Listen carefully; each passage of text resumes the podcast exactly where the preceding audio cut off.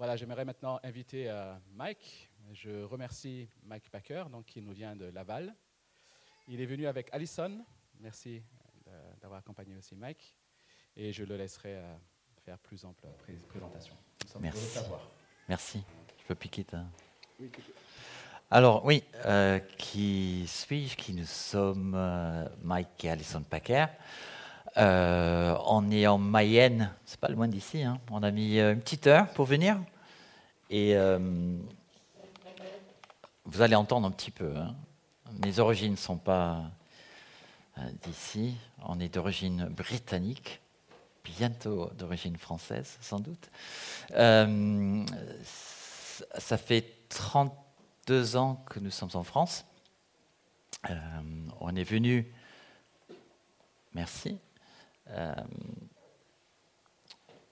moi, je suis venu en 85, donc la plupart d'entre vous n'étaient même pas nés, sans doute. Euh, et euh, on a travaillé avec l'œuvre de GLO, GLO, avec qui on travaille toujours. D'abord dans une œuvre d'implantation à, à, Marseille, plusieurs quartiers de, de Marseille. Et puis, on est resté euh, plusieurs années là, 13 ans à Marseille. Et puis, on est venu en Mayenne pour aider une petite église qui a été implantée aussi par de GLO à Laval. Et depuis, on est, là, euh, en train d'œuvrer euh, dans cette église. On a quatre enfants, on a une petite fille, on est grands-parents.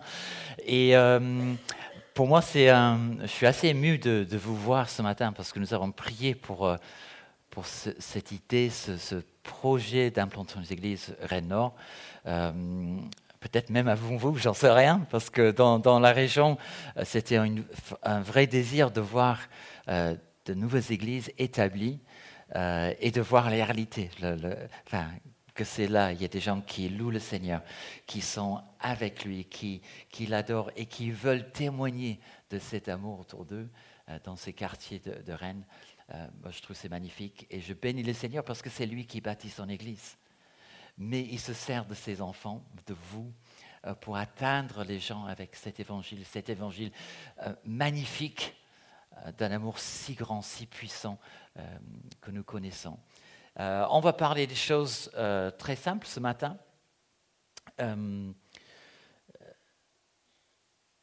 Nous, on est dans une phase euh, dans l'Église Laval et euh, dans nos vies, euh, notre vie personnelle aussi, où il y a des choix à faire.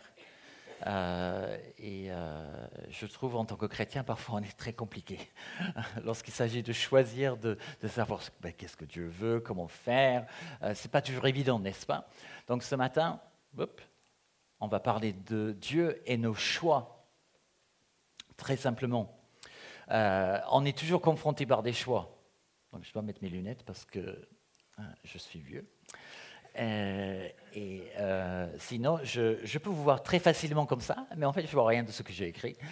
et quand je mets mes lunettes, je ne vois rien maintenant devant, mais je vois ce que j'ai écrit. Donc, de temps en temps, je fais comme ça. Voilà, ça c'est la vieillesse. Je suis myope et presbyte. C'est une punition, vraiment. Hein. parce que moi, j'étais convaincu qu'en vieillissant, en fait, avec la myopie, que, bah oui, je deviens presbyte, mais en fait, je, vois mieux de, de près. Ben non, j'ai les deux. C'est une condamnation totale. Donc, ça, c'est la vieillesse. Mais Dieu donne nos choix. Donc, ce matin, j'ai dû choisir ben, ce que j'allais mettre comme euh, vêtements, comment s'habiller. Euh, parfois, on doit décider ben, qu'est-ce que je vais préparer à manger. Euh, est-ce que je vais faire du pain aujourd'hui ou est-ce que je vais acheter du pain? Euh, Est-ce que, est que je vais dire bonjour à mon voisin à côté? Il y a un tas de trucs, on choisit de faire des choses. Mais lorsqu'il s'agit de décisions importantes, euh, où il y a des conséquences importantes pour notre vie, ben là, souvent on s'arrête et on se dit, ben, les pour, les contre.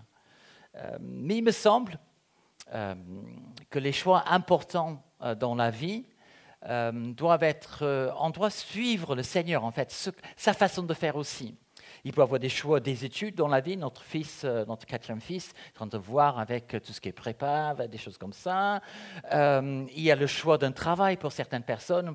mon troisième fils cherchait un travail en Grande-Bretagne. il a mis du temps à trouver. C'était un choix choix de fréquentation lorsqu'on est plus jeune, ben, avec qui le, le Seigneur est quelqu'un pour moi quelque part. S'il euh, s'il me donne quelqu'un, mais, mais c'est qui? Comment trouver cette personne? Comment faire connaissance avec cette personne? Le choix de la manière aussi de dépenser notre argent. Est-ce que j'achète une maison? Est-ce que j'achète une voiture? Est-ce que je vais donner plus à l'Église? Je pense que l'Église va toujours dire oui, euh, parce qu'il faut soutenir l'Église, mais il y a des choix qui sont là.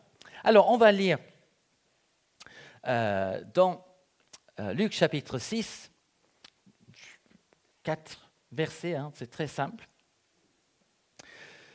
Parce que je suis convaincu que la Bible nous enseigne que Dieu peut et veut nous aider à faire des bons choix. Euh, donc on va lire ce texte dans Luc chapitre 6, verset 12 à 16. À cette époque-là, Jésus se retira sur la montagne pour prier et passa toute la nuit à prier. Quand le jour fut levé, il appela ses disciples et il choisit parmi eux douze auxquels il donna le nom d'apôtre. Simon, qu'il appela aussi. Ah, excusez-moi. C'est mieux. Voilà. N'hésitez pas hein, à me dire. Hein. Euh, euh, Simon, qu'il appela aussi Pierre, André son frère, Jacques, Jean, Philippe, Barthélemy, Matthieu, Thomas, Jacques, fils d'Alphée, Simon appelé le Zélote, Jude, fils de Jacques, et Judas l'Iscario, celui qui devient un traître. Le texte commence par indiquer en fait à cette époque-là euh, le moment où les événements se déroulent. Euh, dans le contexte, il s'agit de l'époque où Jésus commence son ministère, c'est-à-dire son service pour Dieu, euh, son service terrestre sur, sur terre. Et il commence à être connu pour euh, son enseignement, pour ses miracles. Il y a des gens qui le suivent, beaucoup de gens qui le suivent. Il y a même déjà des disciples qui sont là, euh, des gens qui veulent apprendre, qui veulent mieux connaître, mieux savoir euh, comment vivre avec ce Jésus-Christ.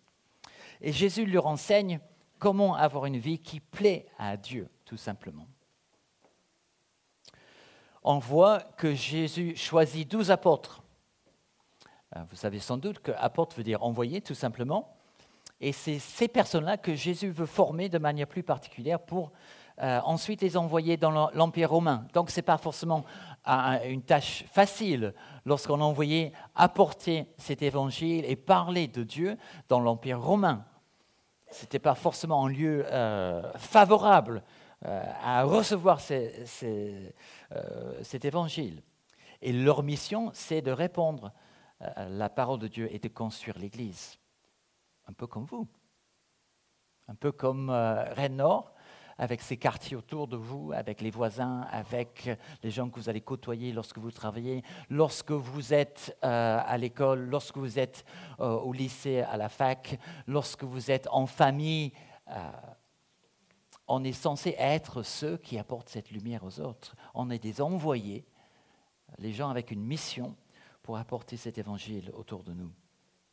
Donc on va relever quelques détails dans, ce petit passage. Et la première chose que j'aimerais euh, regarder,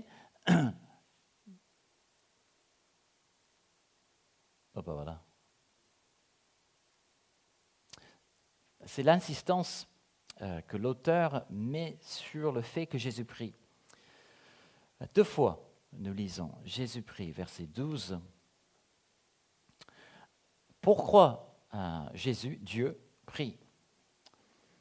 Euh, Il est très probable, sans doute, que c'est un rapport avec le verset qui suit, le verset 13. Quand le jour fut levé, il appela ses disciples, il en choisit parmi eux douze auxquels il donna le nom d'apôtres.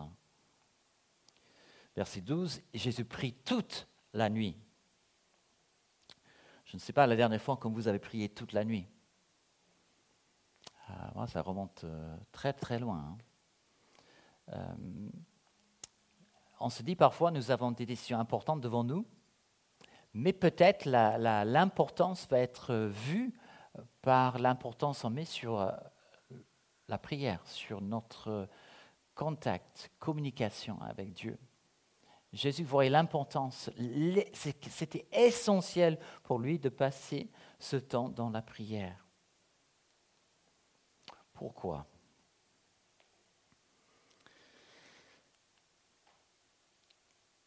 Dès que le jour se lève, il choisit ses apôtres et il me semble que, si Jésus a pris autant, c'est parce qu'il avait ce choix important à faire. Il devait choisir les futurs piliers de son Église. Je ne sais pas pour vous, quand vous lisez les, évangiles, les textes de l'évangile, euh, moi je suis toujours étonné de, à chaque fois que je tombe sur un passage de la Bible où Jésus prie. Il est Dieu quand même. Euh, il prie, il est présenté comme étant Dieu. si Jésus est Dieu, pourquoi aurait-il besoin de prier? Jésus est le Fils de Dieu. Une expression qui signifie que Jésus provient de Dieu le Père. Et en Dieu, il y a le Père, il y a le Fils, il y a le Saint-Esprit, ce qu'on appelle la Trinité. Euh, ce n'est pas toujours évident à comprendre. Et je me souviens qu'on a bon, j'ai passé des, heures et des heures, euh, des heures et des heures avec des gens en études bibliques à expliquer la Trinité, à essayer de trouver des images qui correspondent à la Trinité. En fait, il n'y en a pas. Euh, parce que c'est unique. Il n'y a, a, pas de chose qui peut être comparée à, ce que c'est la Trinité, mais c'est un fait un seul Dieu, en trois personnes, Dieu le Fils, Dieu euh, le Père, Dieu le Saint-Esprit, qui est là. Mais dans ce Dieu, en ce Dieu, Dieu, Père, Fils et Saint-Esprit, il y a de la vie, de la relation et de l'interaction. Et on pourrait passer beaucoup de temps à parler de, cette Trinité qui est là. Mais dans le verset euh, euh, que nous avons lu, Jésus se retire toute la nuit pour prier. Il prie avant de faire un choix important. On ne connaît pas le contenu de la prière, on ne sait pas ce qu'il a, dit, on n'a pas ces détails. On ne sait pas non plus de quelle manière Dieu, le Père, a répondu, on n'a pas ces détails. Mais ce qui est souligné chaque fois, c'est que Dieu, euh, Jésus s'est mis à l'écart pour prier, et pour prier longuement. Il me semble que l'auteur de, cet évangile ne révèle que ce qui est important, ce qui est essentiel pour nous, ce qui est essentiel à savoir. Jésus s'est mis à l'écart. Il a prié toute la nuit. Moi, j'appellerais ça plutôt une ferveur. Enfin, c'est cette ferveur de, passer du temps avec Dieu, de communiquer avec Dieu et d'écouter ce que Dieu, le Père, a à lui dire. Donc, sans doute, on le dit souvent, euh, Jésus est un exemple pour nous et j'espère vraiment que ce soit le cas ce matin pour chacun. Je ne sais pas où vous en êtes euh, euh, avec Dieu, mais pour moi, il est mon exemple. Et si je veux savoir comment je dois vivre, comment je dois répondre, comment je dois communiquer, comment je dois être dans la vie, je, dois regarder la vie de Jésus et comment il était ses réponses, sa façon d'agir, sa façon de, répondre aux gens, sa façon d'interagir avec les gens. Tellement important d'avoir un exemple dans la vie. Et Jésus est cet, exemple suprême qui est là pour nous. Il a prié.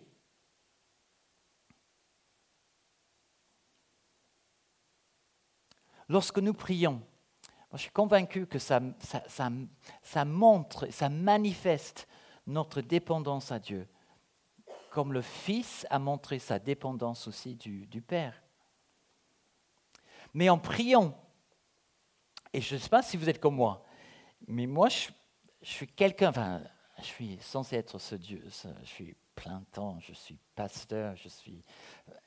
Mais parfois, c'est difficile à consacrer du temps et avoir l'importance de la prière. Et on, remplit nos vies avec un tas de choses qui sont légitimes, il n'y a aucun problème avec ça. Mais de dire, ben, euh, je, préside beaucoup de réunions entre chrétiens. Mais souvent, on parle, on parle, on parle, on parle, on parle, on parle, on parle. On décide, on décide, on décide, on décide. Et à la fin, oh, oh oui, hein, on va prier. On va prier. Et en deux minutes, cinq minutes, dix minutes, mais on a passé une heure et demie à parler, à parler, à parler.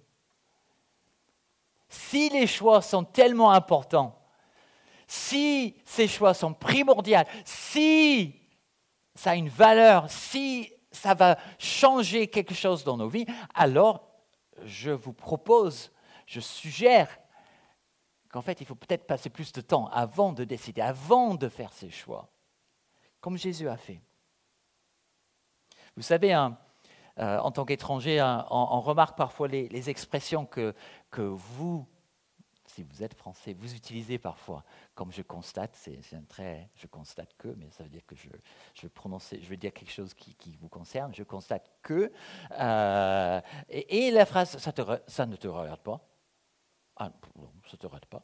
Ah non, c'est... Ah, ah, non, non, non. Absolument pas, ça ne te regarde pas. Euh, enfin, ça c'est euh, l'étranger qui parle. Hein. et on dit ça, ça ne te regarde pas lorsque quelqu'un euh, s'immisce trop dans notre vie privée, hein, parce que, comme on dit souvent, hein, j'ai une vie privée, donc euh, barrière, euh, ne, ne m'approchez pas trop. mais pour Dieu, est-ce qu'on dit pareil? Ça ne te regarde pas, Seigneur. Ah oui, oui, oui, bah, je viens au culte, oui, je viens, je prie, je chante ces, chants magnifiques avec les paroles qui sont super, formidables, tout ça. Et puis en semaine, ah oui, je commence ma journée, je, Seigneur, bénis cette journée, bénis ma famille, bénis ce repas, et, oui, voilà, tout à fait, c'est super de faire ça. Je ne critique pas. Mais sans doute la prière est beaucoup plus que ça, il me semble. Si la communication avec Dieu euh, n'est que ça, euh, des petites phrases courtes. Enfin, on souvent plus, on dit des phrases courtes hein, dans les prières, euh, pas trop longues. Hein.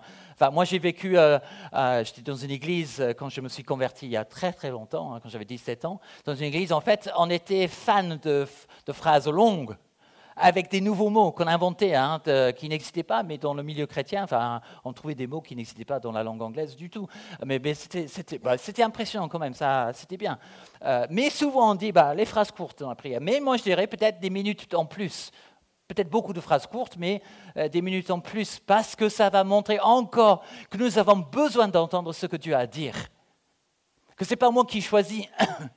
je pense toujours, bah, ça c'est Mike Packer toujours, je pense que je connais mieux que les autres, je m'excuse, mais euh, euh, je suis un peu, euh, j'aime avoir le dernier mot.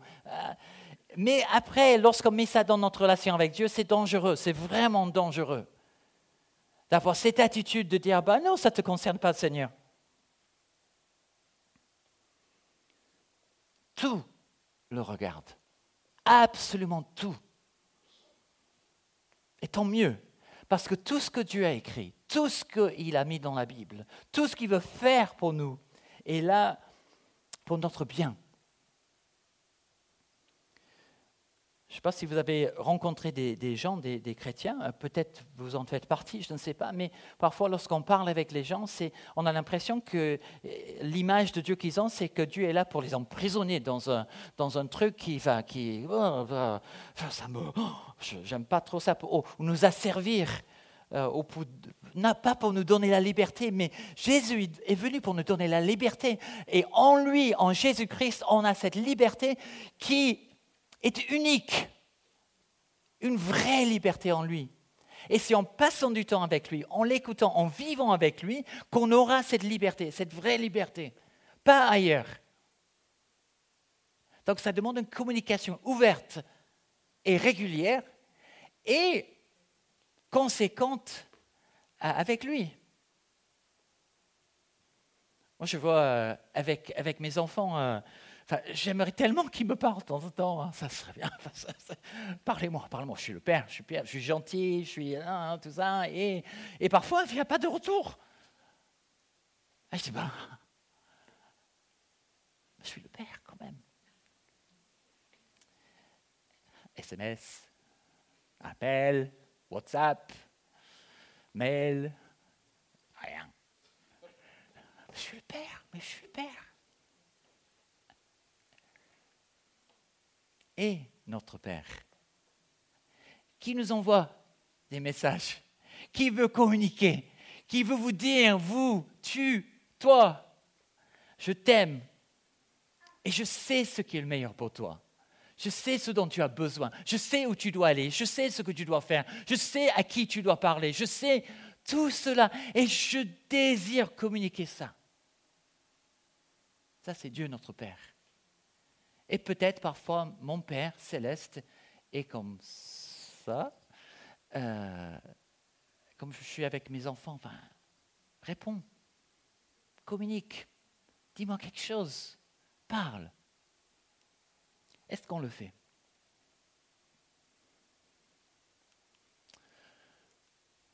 Un temps à part pour être avec Dieu et prier. On est sans cesse pris par toutes sortes d'activités. Je disais, hein, je suis souvent dans des réunions et, moi je suis quelqu'un qui peut remplir sa vie avec des choses à faire. Je n'ai aucun problème avec ça. Euh, mais je me souviens quand j'étais tout jeune chrétien, euh, une dame qui, qui, était dans mon église, euh, et, elle avait, à l'époque je pensais qu'elle avait 90 ans, un truc comme ça, parce qu'elle semblait tellement vieille, mais je pense qu'elle avait peut-être 60 ans comme moi, mais, mais elle disait, ben, si tu es trop occupé pour prier, tu es trop occupé. Ça veut dire que quelque chose doit partir, quelque chose doit changer. Et si tu ne pries pas, alors je dirais, il y a quelque chose qui doit changer. Si tu n'as pas assez de temps pour prier, si tu n'as pas assez de temps pour... Alors, ça veut dire que tu gères mal ton temps. Vraiment. Et avec beaucoup de respect. Je, comme je dis, moi je suis dans la même, je suis comme ça. Je, remplis, je remplis, je remplis, je remplis, je remplis. Et, puis, ah oui, oui, Seigneur, bénis ça. Et Seigneur, bénis-le. Et, voilà. Mais non, ce n'est pas la communication du tout cela. La prière est quelque chose qu'on vit avec le Seigneur et on vit de manière euh, régulière. Manifester notre dépendance à Dieu dans tous les domaines de notre vie. Et peut-être c'est ça le problème. De, réaffirmer, je dépends de toi Seigneur, pour tout pour tout, mon travail, où je vais travailler, ma famille, mes enfants, mon avenir, même ce que j'ai vécu et ce que j'ai mal vécu. Je dépends de toi pour m'aider à, assimiler ça, à vivre avec et à, à régler peut-être des choses, mais je dépends de toi dans tous les domaines. Et je manifeste lorsque je viens devant toi, lorsque je te parle, lorsque je t'écoute dans cette prière, je manifeste ma dépendance et l'être humain, partout euh, dans la Bible, c'était ça. L'être humain qui dit, je n'ai pas besoin de toi. Je n'ai pas besoin de toi, Dieu. Ah non, je suis autonome, je suis capable, euh, je suis performant, j'ai mes diplômes, je peux même construire des choses, je peux faire des choses, je suis capable. Mais non, la Bible nous dit, non, vous êtes incapable de vivre tout seul. Vous êtes incapable de gérer vos vies tout seul. Vous êtes incapable. Vous avez besoin, et c'est un besoin fondamental qui est là en nous, d'être en contact avec notre Créateur, d'être en contact avec notre Père, pour que cette vie soit normale, pour qu'on soit ce qu'on doit être aussi. Cette prière doit être présente. On continue, parce que comme d'habitude, je parle trop. Euh, et oui, Jésus prie avant de choisir les douze apôtres. Verset 13, il appelle tous les disciples et parmi les disciples, il en choisit douze en particulier. Pourquoi douze? Bah, il y en a qui disent bah, bah, 12 c'est un chiffre très important. Bah, voilà, bah, il y avait euh, les 12 tribus d'Israël, et puis bah, on remplace pas les 12 tribus, bien sûr, c'est pas ça. Euh, il y a une continuité, sans doute, avec le nombre, c'est très important. Mais parfois, je suis un peu plus terre à terre. Euh, bien sûr, l'Église ne remplace pas Israël, c'est pas ça qu'on dit, c'est pas un plan B après, c'est pas ça, c'est la continuité qui est là. Mais peut-être tout simplement 12, c'est un, nombre, c'est un groupe euh, avec lequel on peut faire des choses. Un nombre assez grand pour former un groupe, mais aussi assez petit pour que ce groupe puisse être convivial, pour vivre des choses vraies entre eux. Hier soir, on était, euh, mon fils va partir euh, avec un, projet humanitaire au Sénégal et il y avait 300, je ne sais pas combien de personnes, 350 personnes pour récolter des fonds pour ce projet de partir rénover deux écoles au Sénégal. Et bah, il y avait des tablés. Bah, je ne sais pas combien de personnes, il y avait bah, 50, 60 personnes sur, sur les tables. et nous, on était avec, avec un groupe de à peu près 15 personnes lorsqu'on est avec 15, il est toujours possible de parler les uns avec les autres. Lorsque je suis avec 100 personnes, c'est difficile, hein. c'est très difficile. Et il me semble que Jésus en a choisi 12 parce qu'il voulait investir dans la vie de ces personnes avec une mission particulière. Il voulait avoir des discussions intéressantes, il voulait approfondir des choses Il voulait parler en plus en profondeur. Il voulait former ses apôtres. Pas seulement en les enseignant, mais aussi en vivant avec eux. La formation de disciples, euh, on peut avoir beaucoup de manuels, hein, des livres qui, sont là, mais c'est surtout ce, ce n'est pas que un enseignement théorique. Ça en fait partie. Euh, lorsqu'on partage notre connaissance avec les gens, ça en fait partie. Mais c'est aussi du vécu ensemble. Il y a la théorie, mais aussi la pratique. Et en prenant les douze apôtres avec lui, il pouvait voir comment Jésus vivait, il pouvait recevoir non seulement l'enseignement, mais aussi l'exemple pratique. Et en plus du savoir, Jésus a enseigné le savoir-faire et le savoir-être en étant avec lui, l'interaction avec lui. Il fallait côtoyer Jésus de près et pas seulement écouter les discours. C'est notre mission aussi. Hein. Jésus nous a placés euh, sur euh, cette terre aussi pour faire des disciples. Donc ça veut dire que parfois, comme ce matin, on est en train de parler, bien sûr, de ce que la Bible dit. Il faut partager cela, mais aussi de partager ce que nous vivons avec le Seigneur.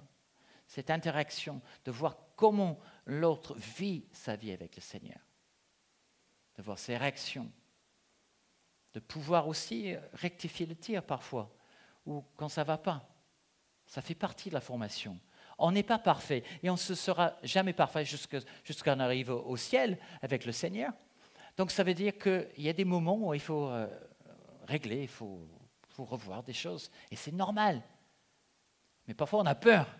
On a parlé peut-être, euh, on était une réunion hier de, ce, mot évaluer, évaluation, parce que ça veut dire qu'on va, on me juge. Mais non, L'évaluation constructive est là pour nous aider à faire mieux, à mieux vivre, mieux aller de l'avant avec le Seigneur. Et de temps en temps, il faut le faire dans la vie chrétienne aussi. L'Église a pour mission de former des disciples. Qu'en est-il de l'apprentissage de savoir-faire et du savoir-être selon Dieu dans l'Église? Sans doute vous le vivez, je pense. Euh, parce que beaucoup de choses ne s'apprennent pas sur des bancs ou sur des chaises, mais sur le terrain avec les échanges interpersonnels qui sont là. Et dans le cas de Jésus, il va, par exemple, envoyer ses apôtres en mission pour les former. Pas facile, hein? Ce qu'il a demandé aux apôtres de faire. C'est vraiment pas facile. Hein. Moi, je me souviens lorsqu'on est venu en France, parce que nous avions, enfin, on n'était pas tout à fait ensemble à l'époque, mais euh, je parle de moi d'abord, mais il y avait la conviction que le Seigneur voulait que je vienne en France pour un but bien précis. mais j'avais, j'avais 25, quand ça a commencé, quand je pensais que le Seigneur m'appelait en France, j'avais 23 ans. Enfin, je, me suis converti à, l'âge de juste avant mes 18 ans. J'étais dans la même église. Enfin, j'avais, rien vu d'autre, mais j'avais cette conviction que la France avait besoin de cet évangile et que je connaissais le Seigneur et il me demandait d'aller et d'ouvrir ma bouche et de parler de lui. On peut voir ça comme prétentieux. Hein. Mais pour moi, c'était un appel et le Seigneur nous a équipés, bien sûr, pour, pour, faire ce travail. Nous a, nous a envoyés euh, pour travailler en équipe aussi. On n'a jamais, on jamais travaillé seul dans, ces, choses. Mais on a vécu en faisant, en étant avec, avec les gens. Et je vous encourage à vivre votre chrétienne avec les autres, dans l'église locale, Hein, mais aussi en faisant des choses dans l'église locale, en faisant des choses, en allant vers les autres, avec euh, les autres aussi, en ayant ce soutien qui est là, parce qu'on va apprendre des autres. Et ça m'a toujours frappé lorsque, lorsque Paul il dit en 1 Corinthiens 11, verset 11, Soyez les imitateurs comme je le suis de Christ. Et peut-être ça c'est le défi, n'est-ce pas? On commence avec Christ, j'imite, je suis comme le Christ, donc ça veut dire que celui qui me regarde va voir Christ. Magnifique. Je ne suis pas sûr que lorsque je marche, lorsque je vis dans ce monde, lorsque je suis en interaction avec les gens, que les gens voient toujours le Christ en moi. Mais l'apôtre Paul, il dit ça. Alors, quelle est notre ressemblance à Jésus-Christ aujourd'hui? Qu'est-ce que les autres voient de Jésus en moi? Est-ce que je parle avec sa façon de parler? Est-ce que j'ai son attitude, sa mentalité ça... C'est important. Je ne suis pas Jésus. Mais il me donne un exemple. Et j'ai à suivre cela. Un bilan. Je regarde, je regarde comment Jésus a vécu, je me mets ma vie à côté et je dis, ben, où j'en suis? Et peut-être il y a des choses à changer. Et c'est sans doute là où cette prière, cette interaction avec Dieu est importante, parce que le Saint-Esprit va nous montrer des choses qui doivent changer, bien sûr, dans nos vies. Soyons, des imitateurs. Et prions que les autres puissent voir Christ en nous il me semble qu'on pourrait s'inspirer de l'exemple de Jésus pour améliorer notre manière de former des disciples dans l'Église. Quoi qu'il en soit, euh, Jésus a choisi douze personnes avec un but bien précis. Il s'est retiré, retiré. Il a pris longtemps avant de choisir ces douze apôtres parce que c'était un choix tellement important.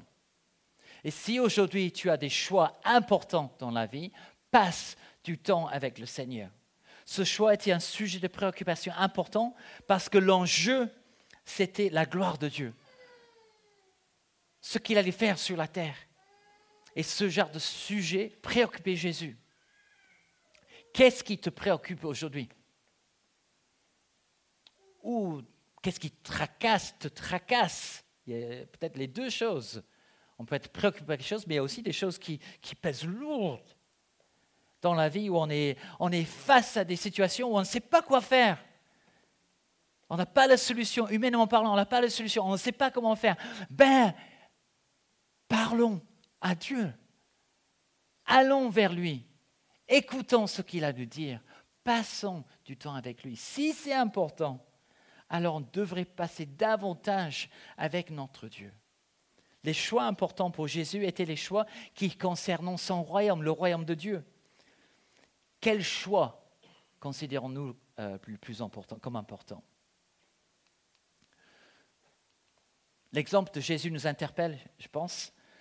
Lorsque nous avons des choix à faire, lorsque nous prions pour faire les bons choix, prions que nos décisions soient euh, pour la gloire de Dieu et que nous suivions euh, sa volonté dans notre vie. Aux yeux de Dieu, des décisions importantes, comme je disais, sont celles qui concernent son royaume, son Église, donc on a une grande responsabilité quand même d'être en harmonie, en, accord avec lui. Donc ce besoin particulier, important, essentiel de l'écouter, de lui parler.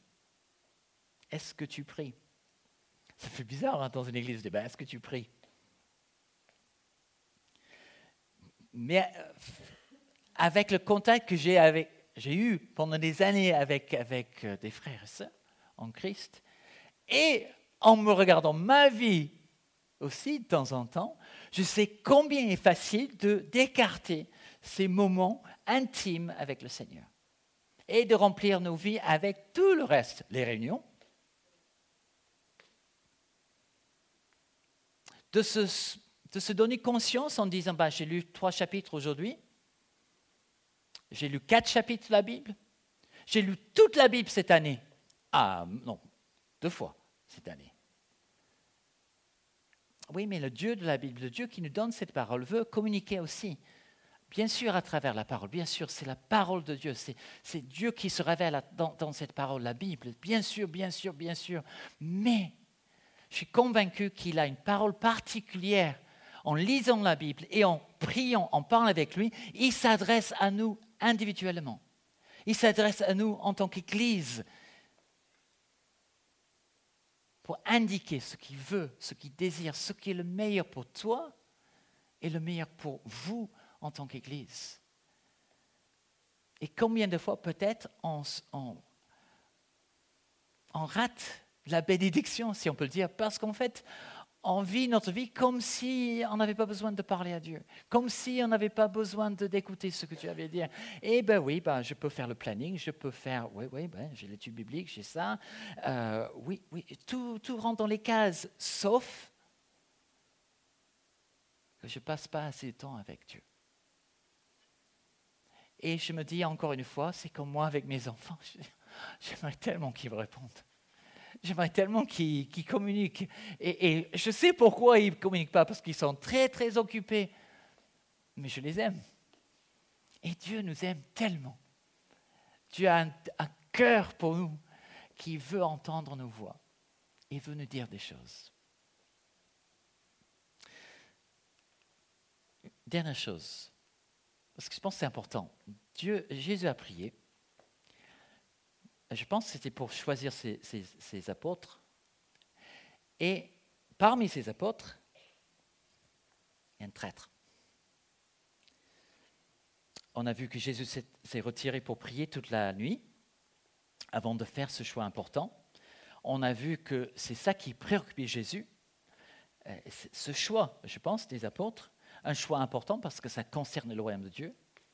Et la question peut se poser, ben, si Jésus s'est tant appliqué dans la prière pour faire le bon choix, comment ça fait qu'il ait choisi Judas?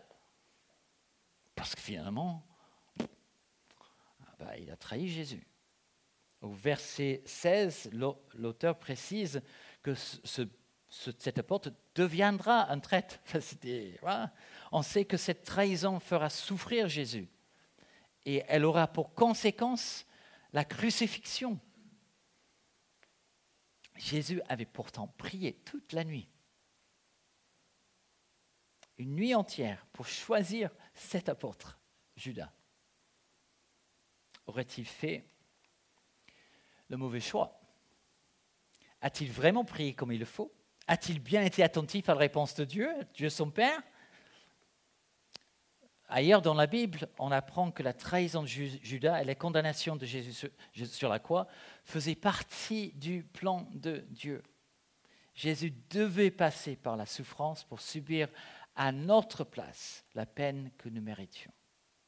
Jésus meurt à notre place pour permettre d'échapper à la mort. Donc le choix de Judas, choix étrange, était voulu.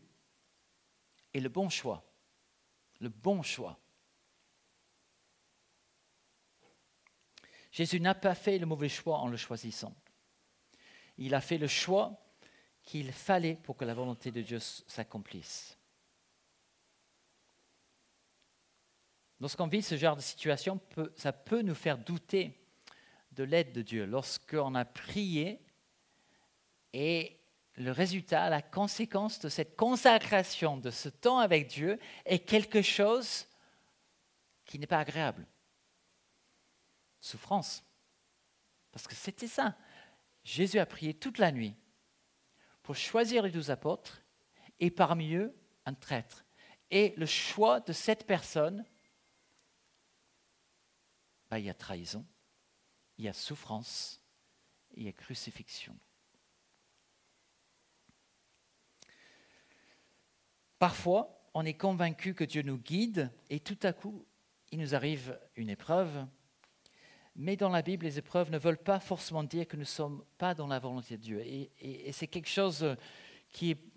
Enfin, je, ne veux pas critiquer, mais parfois, en, dans certaines enfin, euh, mouvances on a cette idée que la souffrance, on peut le rejeter, on peut demander à Dieu et, toute souffrance va, partir comme ça et bon là, on va. C'est pas biblique. Je suis désolé, c'est pas biblique.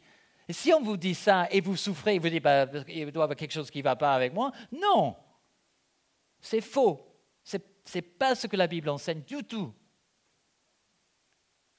Il peut avoir la souffrance dans la vie d'un croyant, dans l'Église du Christ pour arriver à ce que Dieu veut dans ce monde.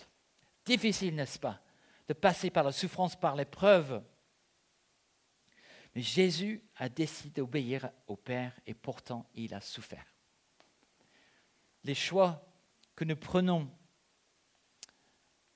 après avoir prié peuvent conduire à des difficultés et des souffrances, mais ça ne veut pas dire que ce n'est pas la volonté de Dieu. Dieu est capable de transformer toute situation pour sa gloire. Rien ne lui échappe. Et lorsque tu souffres, euh, dans notre famille, on a, eu des, moments très très bas. Euh, et, c'est très compliqué, très très compliqué. Et, moi, chaque fois, je reviens et dis, ben, il n'y a que Dieu. Il n'y a que Dieu. Et heureusement, on peut dire ça, n'est-ce pas? Il n'y a que Dieu. Amen, alléluia. Parce que quand je dis il n'y a que Dieu, en fait, c'est tout. Il est là pour nous. Mais parfois, tu vas souffrir parce que tu as prié, parce que tu veux faire la volonté de Dieu, parce que tu veux suivre le Seigneur. Et la réponse de Dieu, c'est que à un moment donné, il y a la souffrance, il y a l'épreuve, il y a l'incompréhension peut-être des autres, et tu te demandes, mais ah, j'en peux plus, quoi. J'en peux plus. Mais Dieu est en train d'accomplir sa volonté en toi pour aboutir à quelque chose de magnifique. Donc on finit. Ce matin, je pense que le Seigneur nous invite à nous retirer de nos activités pour prendre du temps avec Dieu. L'exemple de Jésus nous invite à dépendre de Dieu, à inclure Dieu dans nos choix, à nous préoccuper de l'annonce de l'Évangile et de l'Église. Et l'exemple de Jésus nous montre aussi que Dieu nous fait passer par des épreuves, mais que son plan se réalise parfois à travers ces difficultés. Ça ne veut pas dire que tu vas souffrir toute ta vie, c'est pas ça que je dis. Mais il y aura des moments où c'est compliqué. Soyons donc dans le même état d'esprit pour que Jésus, euh, même esprit que Jésus, et invitons Dieu à participer à nos décisions et manifestons notre dépendance à lui par la prière. Est-ce que je peux juste simplement prier? Merci encore Seigneur pour, euh, pour la réalité de notre relation avec toi. Combien ça nous rassure Seigneur de savoir que tu veux nous entendre. Tu veux passer du temps avec nous Seigneur. Et je prie pour chaque personne ici ce matin. Seigneur, que nous puissions tous, chaque personne, homme, femme, jeune, et ce désir euh, d'être dans ta présence, de t'écouter, de te parler, si quelqu'un n'a jamais eu ce privilège, Seigneur, je te prie aussi maintenant que tu te révèles à, ces personnes, Seigneur, à cette personne, que, nous puissions euh, nous, jouir de, de, cette vie, cette relation avec toi, chaque personne ici ce matin. Aide-nous, Seigneur, à dépendre de toi, à manifester encore notre dépendance euh, de toi, Seigneur. Merci pour cette Église.